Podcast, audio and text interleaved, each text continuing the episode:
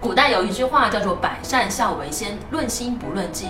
论迹啊，寒门无孝子；万恶淫为首，论迹不论心。论心世上无好人。孝这件事情啊，你只能够看心，你不能够看行为的。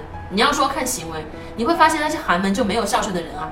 这给爸爸妈妈吃的都是什么东西啊？给他们穿的都是什么？住的都是什么呀？他都要饿死了，他住在茅草房里面。